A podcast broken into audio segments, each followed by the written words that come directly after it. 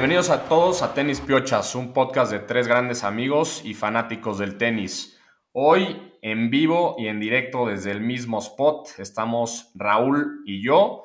Lalo está en su luna de miel, le mandamos un fuerte abrazo y también tenemos un invitado especial, ahorita lo vamos a presentar, pero primero que nada, Rulo, ¿cómo estás? Por mucho gusto, buenas noches, saludos aquí desde la cálida Ciudad de México, me da mucho gusto estar aquí grabando en vivo junto a ti, pues nada, como dijiste, yo hice este viaje porque tenemos un invitado muy especial que ahorita vamos a presentar, nos hizo el honor de estar aquí con nosotros, entonces pues arranquémonos, ¿no? Preséntalo. Exacto, qué bueno Rulo, qué bueno tenerte por aquí, fue una sorpresa, pero una gran sorpresa, y sí, como dijimos, hoy en, el episodio tenemos a un gran fan de Djokovic, vamos a hablar del, gran momento que trae el, el, serbio y pues presentando ¿no? a Mauricio Ávila. ¿Cómo estás, Mau? Eh, mucho gusto. Espera, espera, Jorge, Jorge. O sea, Mauricio Ávila, fan de Djokovic, Exacto. corresponsal de Radio Fórmula, periodista reconocido, ganador de varios premios internacionales y nacionales y sin duda,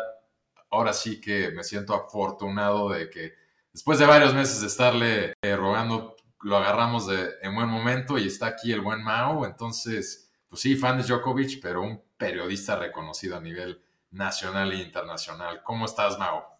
Bien, muchas gracias. Se la, se la volaron con la, con, la, con la presentación.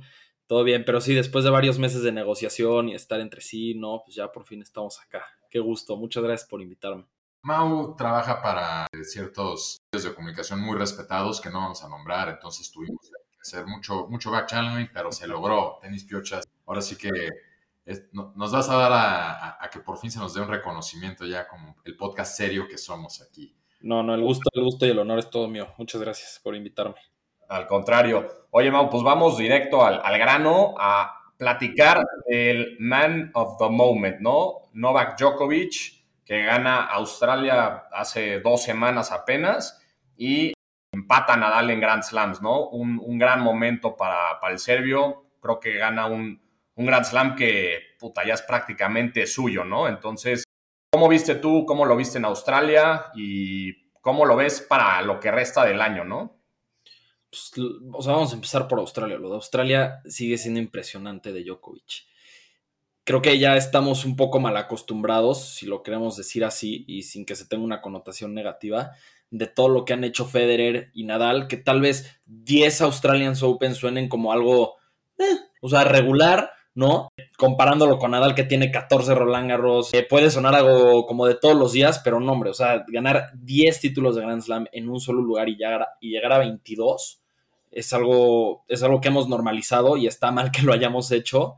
Se vio perfecto en Australia, trae una lesión, aún así perdió solamente un set en todo el torneo, ¿no? O sea, fue una barbaridad lo de Djokovic, Djokovic en Australia. Y creo que también ahí hubo un factor emocional que hay que respetar. Venía de el año pasado, lo deportan tal cual.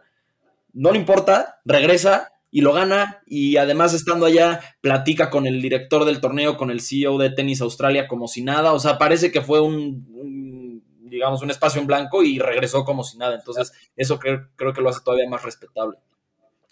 Sí, totalmente de acuerdo, ¿no? Ahora sí que como dices, bien dices, estamos como que muy mal acostumbrados, pero ganar ese torneo 10 veces, prácticamente ya también, igual que Nadal en Roland Garros, o sea, pueden ya nombrar el estadio a su nombre. Y sí, él, me acuerdo, al final del año pasado dijo, ¿no? Que le había costado emocionalmente, le había pegado mucho el año pasado todo lo de, empezó con Australia y luego lo vetaron de varios torneos, tanto en Europa como en Estados Unidos es como que le costó, pero qué manera de canalizar todo lo que fue el, el trauma del año pasado. Y, y, se vio mucho, yo sentí, no sé qué opines, en la celebración, ¿no? O sea, se ve que soltó, ahora sí que todo lo que traía adentro, ¿no? Mucho, mucho, ahora sí que pues maletas emocionales, como dicen.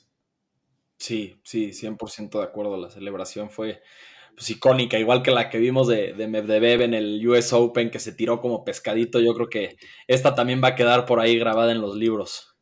Hubo gente, no voy a nombrarlos, pero que todavía pensó que Tizipas a lo mejor le iba, le iba a dar algo de pelea. ¿no? Aquí, aquí que, nuestro gran no, amigo no, Raúl. dijimos que sin nombres, que a lo mejor le iba a dar algo de pelea, pero a ver, independientemente de Tsitsipas, que sí, no, no comentamos la semana pasada, no se apareció al partido, yo creo que nadie tenía ni media capa, o sea, era un torneo que nadie le iba a ganar, ¿no? O sea, ese set que perdió fue, digo, así en la primera semana, pero nadie, yo creo que nadie le pudo ni siquiera, o sea, cerca de haberle ganado, ¿no?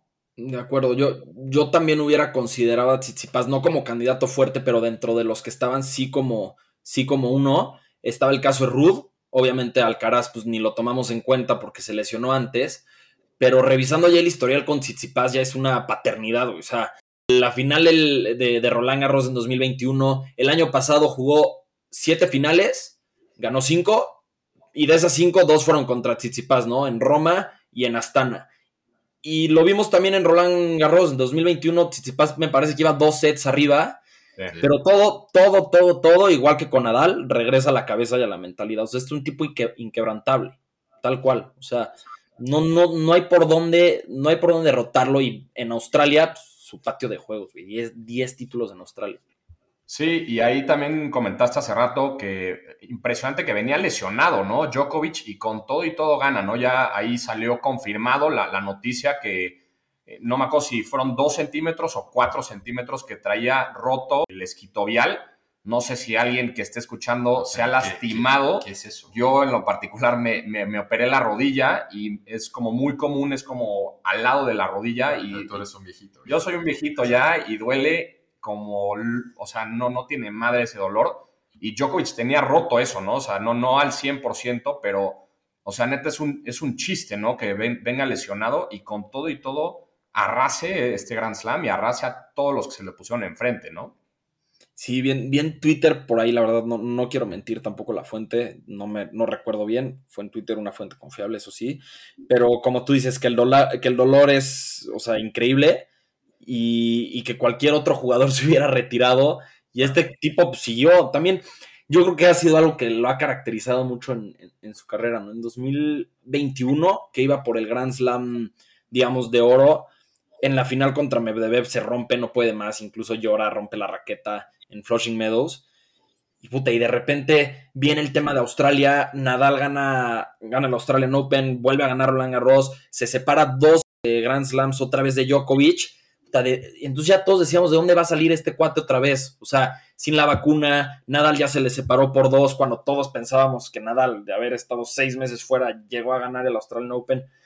O sea, ha sido un o sea, ha sido una vuelta para, estos dos jugadores que, bueno, al final siguen saliendo y, y ahora viene Roland Garros otra vez y otra vez va a estar Nadal supuestamente ya listo para jugar, entonces vamos a ver qué pasa, pero, pero sí ha sido un tema muy, muy importante el de Djokovic.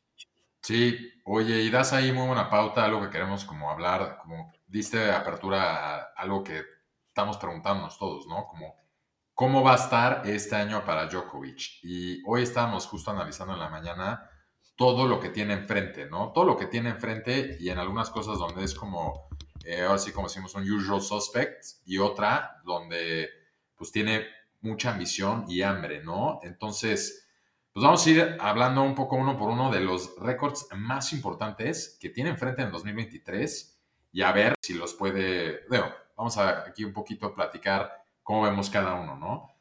El primero eh, es, puede volverse el único tenista en ganar los cuatro Grand Slams tres o más veces. Para que pase esto, tiene que ganar Roland Garros. que bien dijiste ahorita, es la siguiente prueba, pero pues es la casa de Nadal, ¿no? Sí, ese, ese es un tema que la verdad me, me gusta mucho porque si bien Federer lo gana en 2009, sabemos que quien echa a Nadal es Soderling. Djokovic gana Roland Garros en 2016, pero quien eliminó a Nadal fue... Ah, no, Nadal se retira en 2016 por una lesión de Roland Garros, cierto. Y el de 2021, yo creo que es el más importante porque Djokovic elimina a Nadal del torneo. Entonces, digamos, ahora llegamos a un Roland Garros donde ya está comprobado que Djokovic sí puede ganarlo con Nadal de su lado del cuadro o encontrándoselo en la final, ¿no?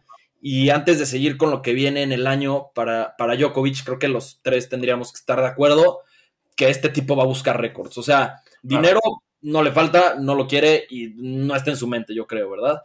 Y el tema del ranking, puta, pues que el año pasado estaba el séptimo, octavo en el ranking y, y no hubo tema. Entonces, creo que eso es algo importante, porque los jóvenes, pues muchos todavía necesitan, digamos, este dinero para consolidar patrocinadores, etcétera, y también traen la piedra del ranking en la cabeza, ¿no? Ahora el tema de Djokovic es que este, este tipo va nada más ya a hacer historia, es lo único que tiene, digamos, de frente.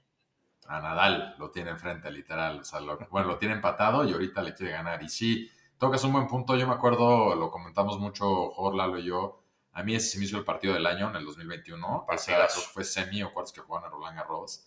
Y nunca, o sea, ahí sí dije, este brother, o sea, ya mentalmente jugó el partido perfecto en Arcilla y ganarle a Nadal. Y, y sí, Jorge, no sé tú cómo ves. O sea, Nadal, aparte, Nadal está lastimado ahorita, no, no, no está pudiendo entrenar. Ahorita Sí. ya estaría en la arcilla, si no.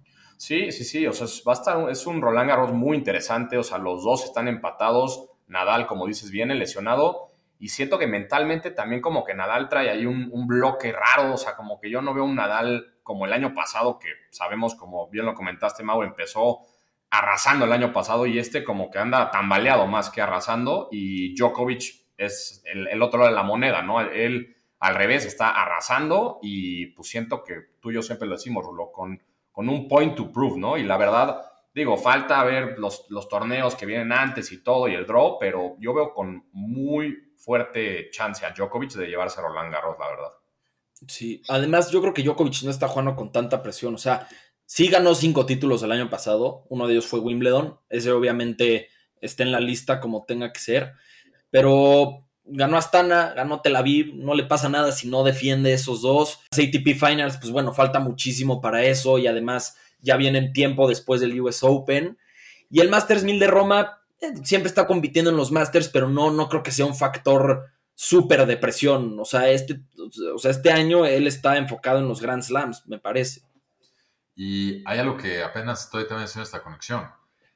El otro, o sea, en el mismo torneo Roland Garros se volvería el máximo ganador de Grand Slams en la historia del tenis. Entonces, a ver, está interesante esto porque podría rebasar a Nadal ahí, eh, se diría él a 23, deja a Nadal 22, pero para hacerlo sería ganarle a donde Nadal es su casa, ¿no? Otra vez. Entonces, el típico reto que a él, aparte, le siento mama. que le va a incentivar. Sí, claro. O sea, Pero ya pasó una vez. Bueno, Djokovic no estuvo en el torneo, pero Nadal llegó a 21 en Australia. Djokovic no pudo ir, evidentemente, el año pasado. Pero al final del día, pues ya, ya pasó. O sea, Nadal llegó a 21 en Australia. Entonces, podría repetirse, ¿por qué no?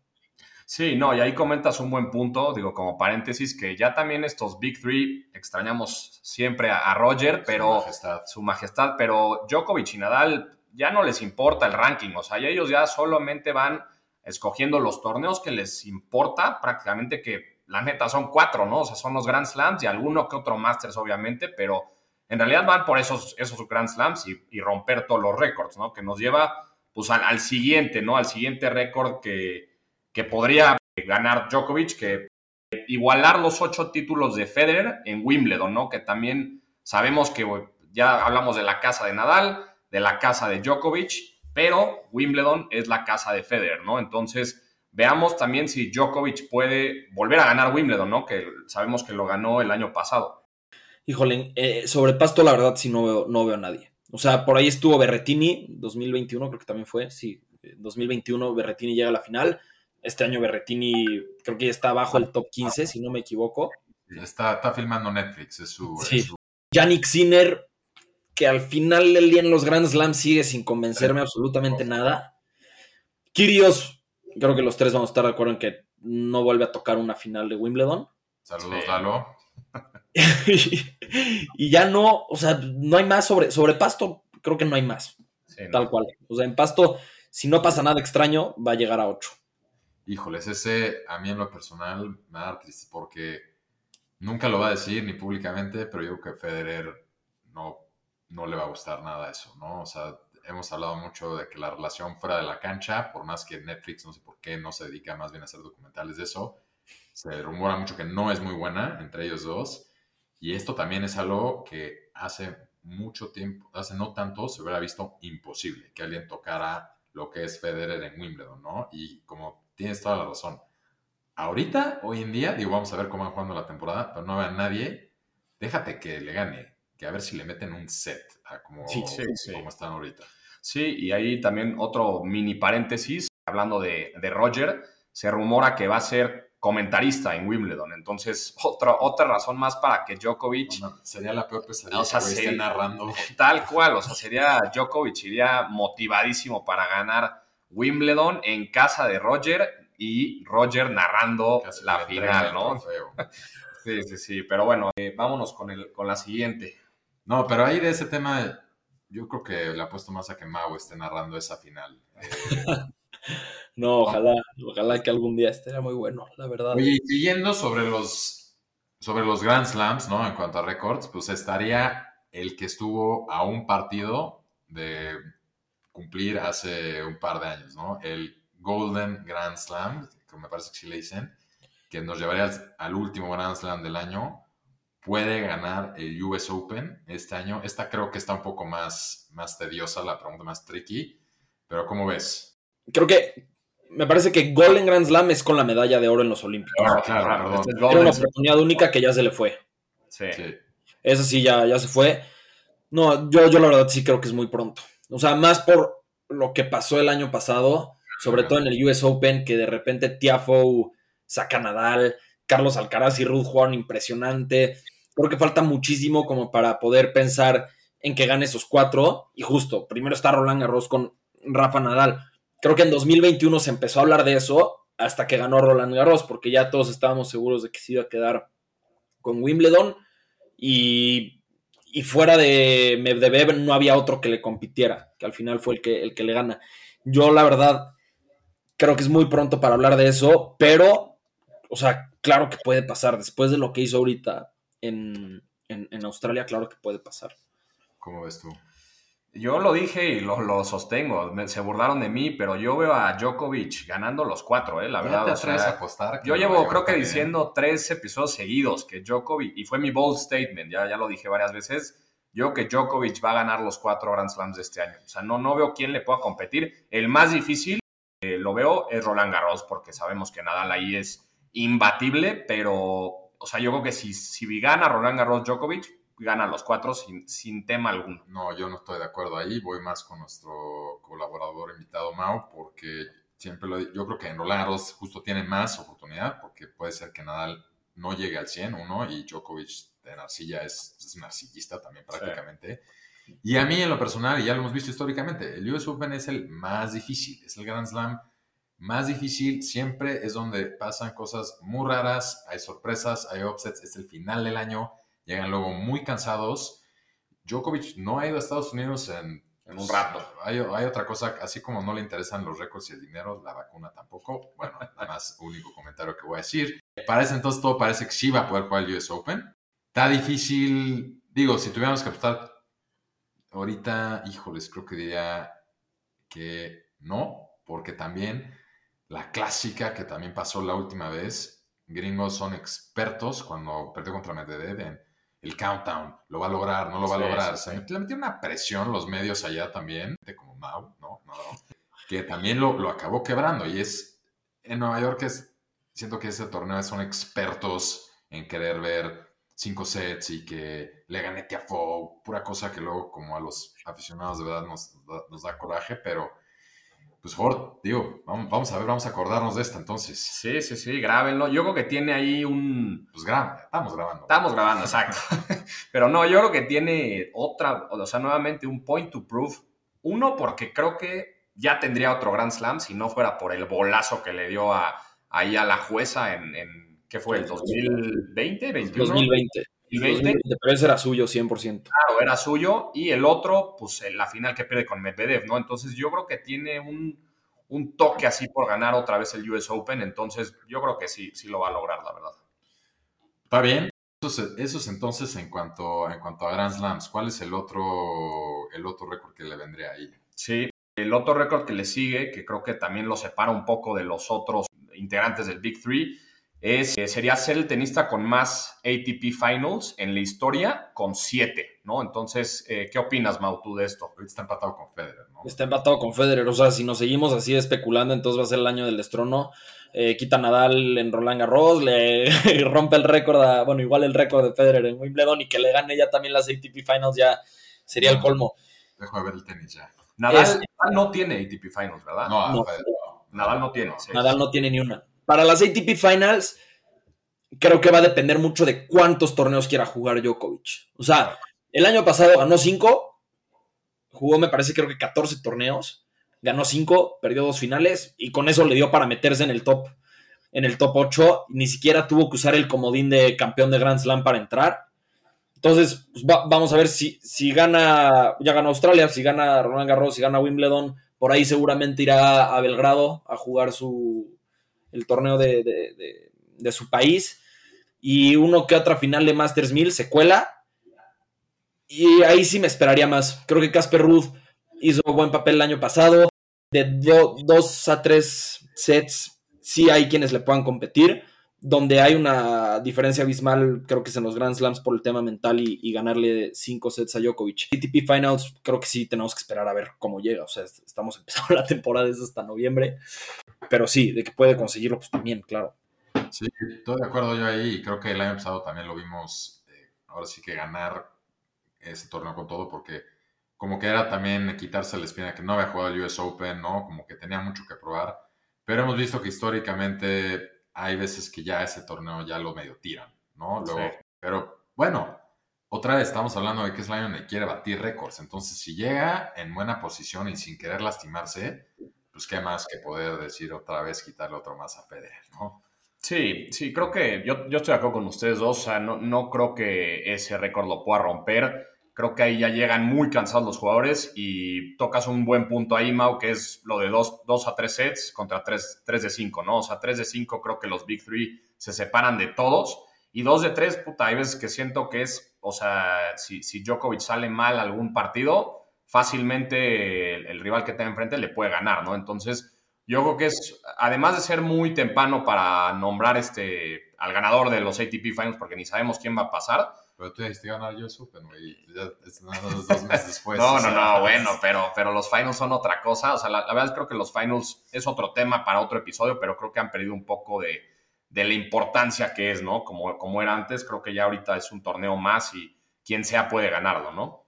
Oye, y Mao, también tocaste aquí un tema que es otro de los récords por los que va, ¿no? Y es, puede ser el único tenista con tres o más títulos de todos los Masters. Para que llegue a este, tiene que ganar nada más dos Masters en específicos, donde históricamente le ha ido también bien. Cincinnati y Monte Carlo, ¿no? Entonces, Cincinnati era otro que era clásico de Federer, siempre le iba también bien ahí. Monte Carlo es siempre donde Nadal creo que lo ha ganado 11 o 12 veces también, es de los que más ha ganado. Pero este, ¿cómo lo ves en cuanto a importancia, sobre todo para él? ¿Lo va a Yo creo que este debe de ser el más, entre comillas, irrelevante para él. El tema, em- empezando por calendario, ¿no? Empezando en Monte Carlo, no sé si nada lo vaya a jugar. Ya sabemos que ha sido súper selectivo en los últimos años con sus torneos y yo me imagino que él prefiere Roma, que es el manda más de Roma, y Madrid, ¿no? O sea, Madrid lo, lo- lo va a querer jugar como preparación para Roland Garros, etcétera. En Monte Carlo, Tsitsipas me impresionó. Yo cero esperaba que defendiera el título el año pasado, ya, ya tiene dos. Pero sí podría, sí podría conseguirlo. Si, si quiere ir y va, pues es el principio de la gira de arcilla. Ningún jugador va, digamos, con mucha cancha estando ahí. O sea, van sin haber disputado tantos torneos y este cuate puede llegar, pararse y dar una repasada a todos. En cuanto al de Cincinnati, no sé también si, si vaya a asistir. Es de los primeros de la gira de Estados Unidos y Canadá. Y habrá que esperar a ver. O sea, yo creo, yo me imaginaría que si gana Roland Garros y si gana Wimbledon, mm, su principal interés no sería ir a jugar Masters 1000 Estados Unidos. O sea, sería relajarse, prepararse para el US Open e ir al US Open. Yo por eso creo que este récord, dentro de los posibles por conseguir, es el menos relevante para él. Sí, estoy de acuerdo. No le, Rulo, ¿no le puedes dar eh, alojamiento tú en Nueva York unos meses antes a Djokovic para que se vaya preparando ahí y demás para el US Open? No, yo sería más bien alguien.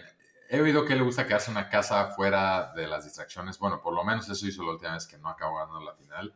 No sé si conmigo. Ahí se lo voy a ofrecer, tienes razón. Ahí le voy a mandar un DM. Tiene como 10, 15 míos, a veces enojado, a veces, a veces más buena onda. A ver si, este, sí, si necesita, con mucho gusto. Y si necesita que también alguien lo meta, si no tiene permisos, ahí también lo cruzamos por la frontera. Oye, pero hablando de este, de lo que dice Mao, también sí, ¿sabes? A mí este sobre todo no creo que le llame mucho la atención, porque tiene ya uno de Masters muy importante. Es el único que los ha ganado todos. Entonces, Sí, ya para que, ya le da igual, ¿no? ya como que para qué Tiene el récord, ¿no? 38 y es el, es el, es el récord. y es el único que creo que ha ganado todos los Masters. Entonces, pues, a ver, ese, ese récord está muy difícil de igualar también. Sí. O sea, ¿quién va a volver a ganar todos los Masters? Sí. Sí, totalmente. Y creo que nos, nos lleva al, al último récord que puede romper, que según yo, o sea, si, si no me equivoco con las matemáticas, este ya está más que roto, ¿no? Parece. Saquen la calculadora. Que es, si suma otras tres semanas como número uno, será el número uno con más semanas en ATP y WTA en toda la historia, ¿no? Entonces, creo que este, pues, ya lo va a romper. La verdad, no, no hay torneos ahorita importantes que alguien lo pueda pasar, que sería Alcaraz, que, que, que lo podría pasar, pero según yo, pues, salvo que me equivoque, creo que ya se rompió, ¿no? Básicamente. Sí, yo creo que este, este récord en particular es el que puede ser que entre menos en el debate de, del GOAT, ¿no? O sea, ¿quién es el GOAT? Se habla de Grand Slams. Cuando, bueno, los, los grandes aficionados de, Nadal, por ejemplo, defienden mucho el oro olímpico que tuvo en 2008. Puta, pero este de, este de las semanas de número uno del mundo, creo que es el que más premia la constancia. Y, y al final, por el sistema de, de defensa de puntos que, que maneja la, la ATP, creo que es uno muy respetable. Se habla muy poco de él pero al final del día pues, es el que más ha sabido defender lo que ha conseguido el año anterior, que eso te habla tal cual de constancia, ¿no? Sí, me parece que este es otro que también en su momento tuvo Federer. Sí. Entonces, qué bárbaro, estamos aquí volviendo a enterrarlo. Voy a llorar. Eh, pero, no, y aquí yo lo único, matemáticamente puede ser que la tenga muy fácil, pero vienen algunos torneos que no puede jugar. Entonces, sí, son tres semanas. Ahí todavía no vamos a llegar ni a Indian Wells ni a Miami, pero yo creo que entonces iba a tener que jugar Dubai, que yo creo que lo tiene planeado jugar. Pero pues no puede nada más irse a descansar ahorita, porque no. viene el abierto mexicano, donde también va a llegar Alcaraz, quién sabe cómo esté. Entonces, Dios, tiene que prácticamente presentar a torneos, porque como dijo Mao, no defiende nada. Uh -huh. eh, pero pues por lo menos esto seguramente lo vamos a estar viendo en, en el equivalente a Acapulco, en el Medio Oriente, que es Dubai, ¿no? Sí, su defensa de títulos empieza hasta Roma. Sí. Sí, exacto. Pues creo que eso, eso puede ser eh, ya finalizando lo de los récords. Y Mau, te vamos a hacer un, un par de. O sea, puede ser su año. Puede ser o sea, su año, definitivamente. O sea, como, como lo platicamos, o sea. Ya ha tenido muy buenos años, aparte. Entonces, o sea, 2011, 2016, 2015. Sí, pero ahora, ahora, que tiene estos récords por batir, puta, o sea, esto es lo que le, le mama a Djokovic. O sea, esto es... con las groserías, tampoco tenemos un invitado aquí más elegante, güey. No, no perdón. Estamos aquí en...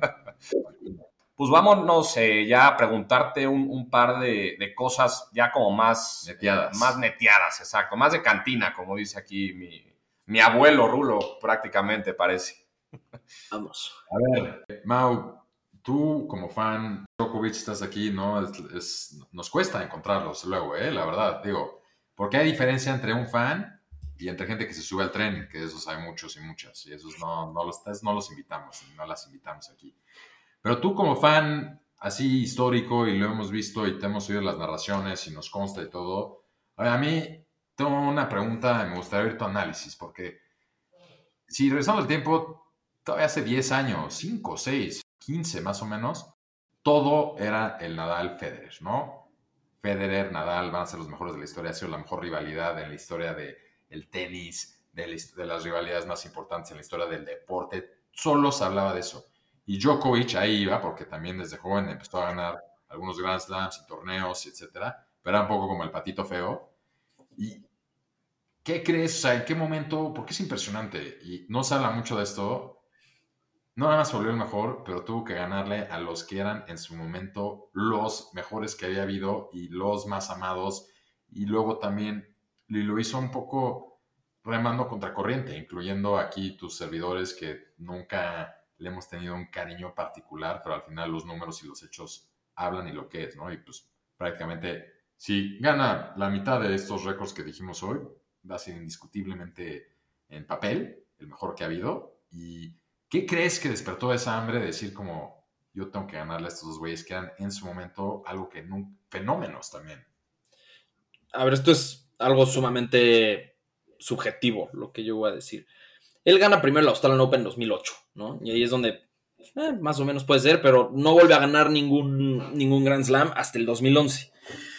Ahora, como tú dices, fue el patito feo y esto sí vale la pena recordarlo y tenerlo presente. O sea, está Roger Federer, suizo, desde chavito lo agarra Rolex. Si bien tuvo poquitos años o meses de, su carrera donde se enojaba y donde rompía raquetas, etcétera, pues al final del día Federer siempre fue, digamos, la definición de clase no solo, no solo por su estilo de juego y por su técnica, sino también por su comportamiento con sus rivales y fuera de la cancha.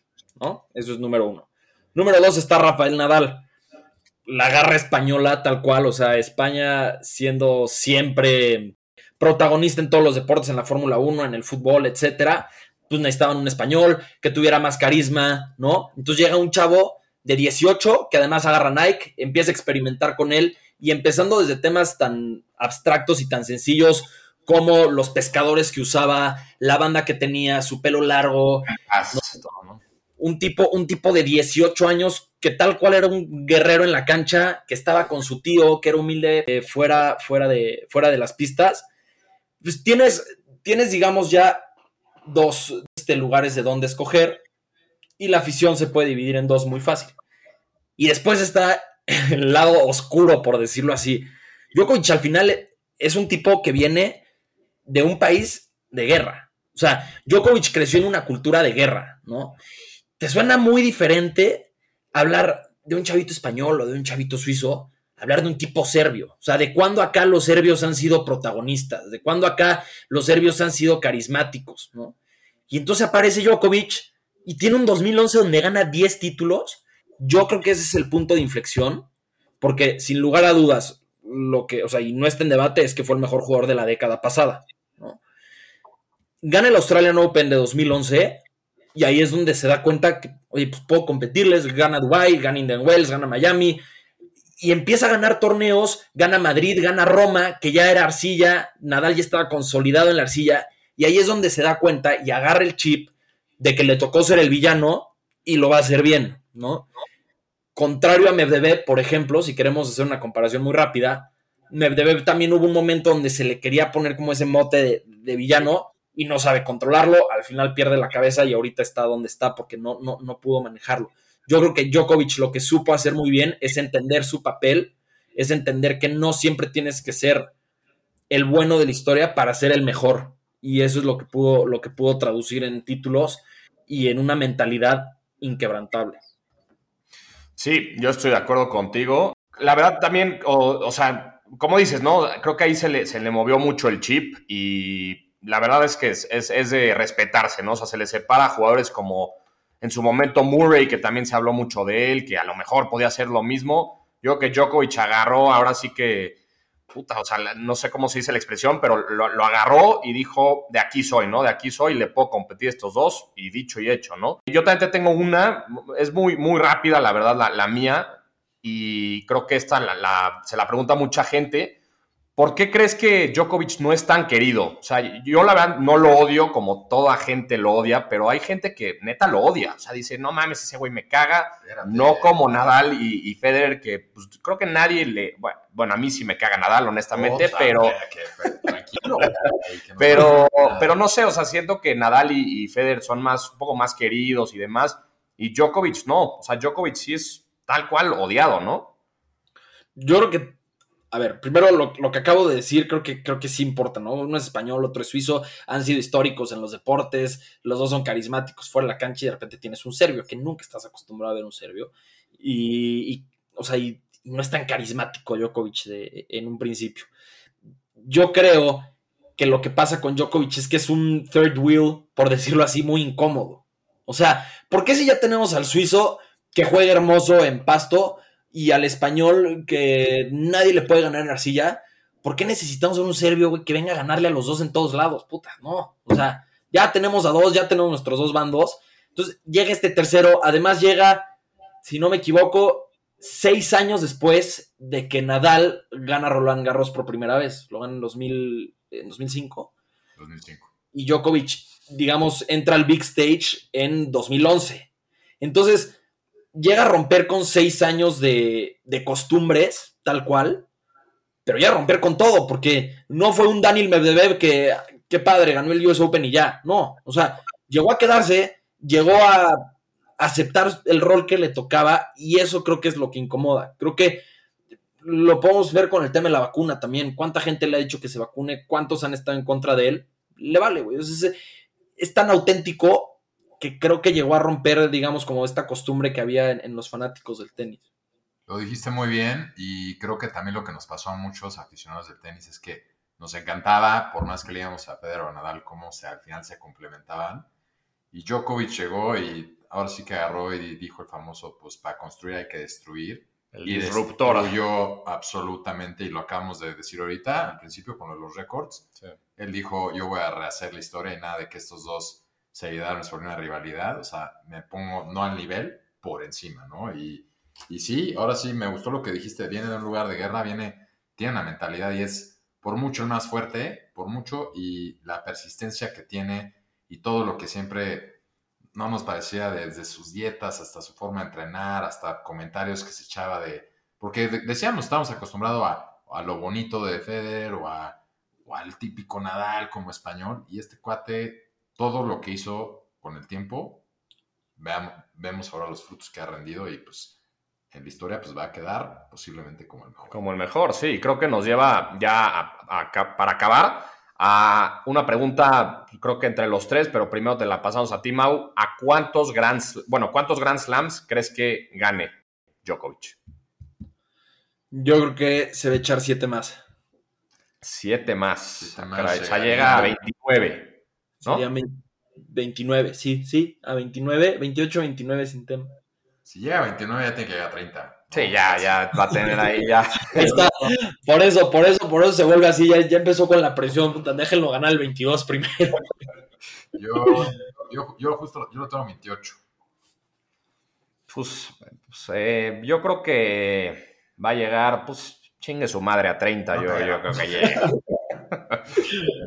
Esa te la dejamos a Lalo de tarea también, ahí si la mandas... Eh, creo que está en Vietnam, o quién sabe. Bueno, quién sabe dónde está, pero decir, no, no puedo decir, decir pero también. No hay paparazzis también ahí persiguiéndolo eh, por otros lados, a él, a él y a su mujer.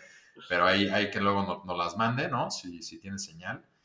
Y pues nada, a ver, eh, Mau, muchas gracias por venir. Eh, esperemos que te haya, que te haya gustado. Estamos, estamos contratando también. Eh, seguramente podemos negociar algo parecido a lo que a lo que te dan en esos otros esos otros medios de, de comunicación.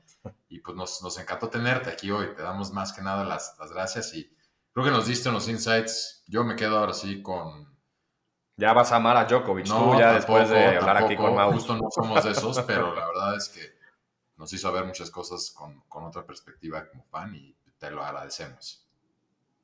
Muchas gracias a ustedes. No la, la verdad creo que se nota mucho que que lo disfruté mucho. Entonces, sí. este, yo, yo, feliz de estar acá cada vez que cada vez no, que se me presente la oportunidad. Nos vemos la próxima semana. no, muchas gracias, Mau. Y, y, seguramente te tendremos aquí en este espacio. Cuando vuelva a ganar Djokovic eh, el siguiente Grand Slam, seguramente después de Roland Garros te veremos por acá. Eh, una última predicción rapidísimo. ¿Termina claro. el año de número uno o no? Ah, esta la hicimos cuando hicimos el primero de la temporada y yo dije que lo iba a terminar Medvedev de número uno el año. Creo que vas tan baleado tú ya. No sé qué, qué había comido ese día eh, o tomado, pero sí, yo creo que sí, porque con que asegure otra vez una tercera parte de esos récords que dijimos hoy, matemáticamente no veo que nadie lo vaya a alcanzar. Sí, creo que yo dije, lo, yo dije que iba a acabar de número uno y ah, más que nada, más que nada por lo que dijiste tú hace rato, ¿no, Mago? Que no, no defiende mucho. Entonces, eso creo que puede jugar mucho a su ventaja, que todo lo que gane, pues es eh, puntos, digamos que gratis, ¿no? Nada de, que lo está defendiendo. Entonces, creo que sí, se acaba de uno. ¿Tú qué opinas? Yo creo que sí. Yo creo que sí lo traen. Buenísimo. Veremos. Buenísimo. Pues muchísimas gracias, Mau damos un fuerte abrazo y seguiremos en contacto. Y pueden escuchar también a Mau en chamba también de día a día, etcétera. A ver, Mau, pásanos los datos para que la gente también. En Grupo Fórmula, todos los martes y jueves con el jefe Vargas, con Rodolfo Vargas. Un saludo también. Venga, seguramente eso lo pondremos en, en la descripción del episodio. Ahí pondremos tu, tu, información, Mau, y todo para que la gente te empiece a escuchar. Y, pues nada, te mandamos un, un fuerte abrazo. Cuídate mucho. Igualmente, muchas gracias.